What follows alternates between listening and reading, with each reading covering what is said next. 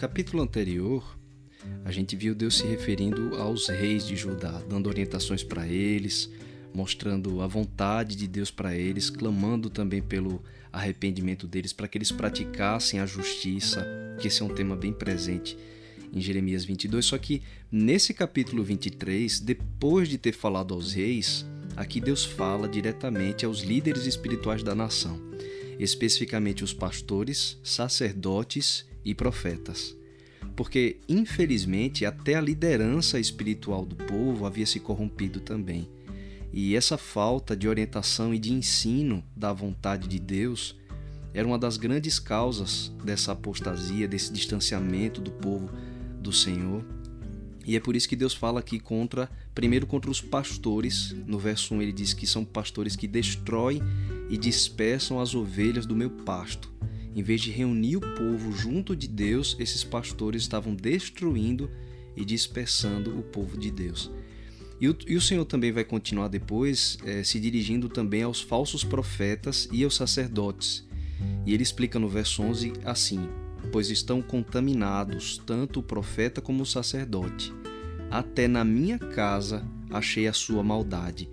E no verso 14 ele continua explicando que tipo de práticas esses líderes espirituais estavam seguindo, né? especificamente profetas e sacerdotes.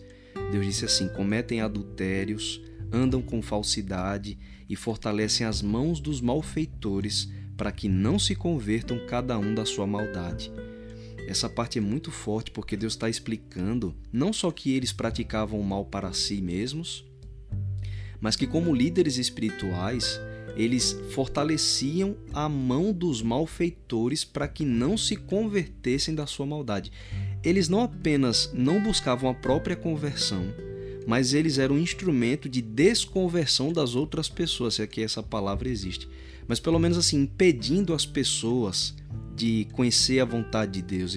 Deus explica que é, eles fortaleciam a maldade do povo, né? E impedia também a sua conversão. Então, é de se entender porque que o povo estava nessa situação espiritual tão degradante, porque não só os reis se apostataram, mas a, a liderança espiritual também. E eles não só buscavam a conversão própria, mas também desencaminhavam as outras pessoas, fortalecendo o mal no seu próximo. É por isso que Deus diz assim: Não desouvidos as palavras dos profetas que entre vós profetizam e vos enchem de vãs esperanças. Falam as visões do seu coração, não o que vem da boca do Senhor. Então, o que esses profetas, além de falar dos sacerdotes e falar também da liderança espiritual de forma geral, pastores, sacerdotes, Deus também fala aqui dos profetas, dizendo que eles falavam de visões que nunca vieram do Senhor. Visões do seu coração, é assim que Deus explica. E a gente já viu Jeremias explicar aqui anteriormente que o coração ele é desesperadamente corrupto, né? O coração é mentiroso, enganoso, mais do que todas as coisas.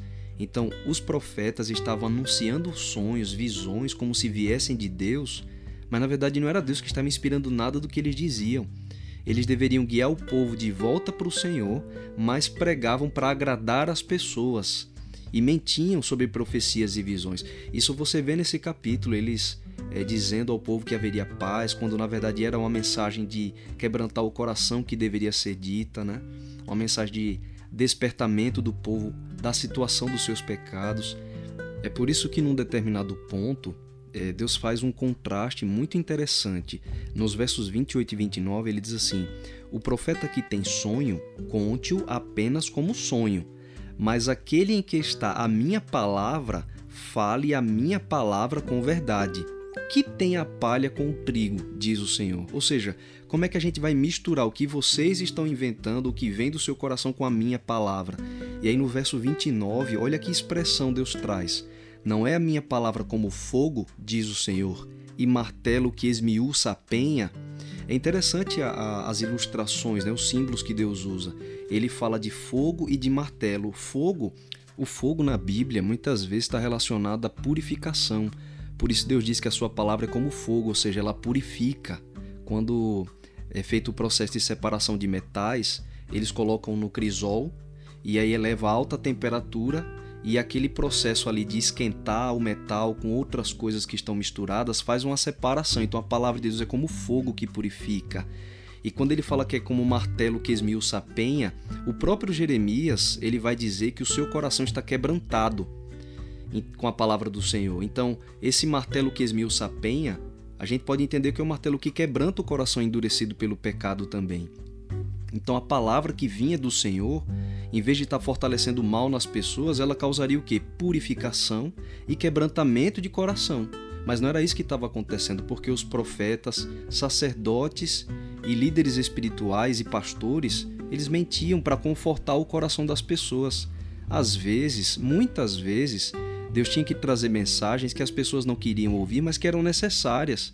Mas os líderes espirituais já não guiavam mais o povo pela palavra de Deus, pelos caminhos do Senhor, eles mesmos não viviam e ainda fortaleciam o mal nas outras pessoas. Então, no meio desse contraste, assim, de falar tanto é, dos pastores, dos sacerdotes, dos profetas, que é o que Deus mais menciona aqui, tem um trechinho super especial, muito bonito também, porque como os reis do capítulo anterior e os líderes espirituais falhavam na sua missão, então o Senhor traz uma profecia belíssima sobre Jesus aqui nesse capítulo 23.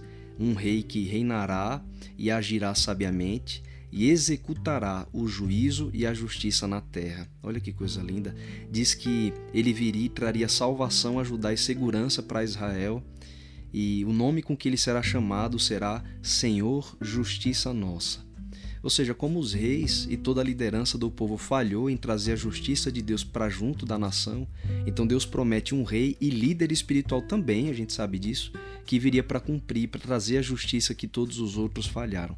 Mesmo quando tudo falha, mesmo quando todas as pessoas erram, nós mesmos também, Deus sempre nos mostra Jesus, o nosso Rei e o nosso Salvador, que traz juízo e justiça sobre a terra.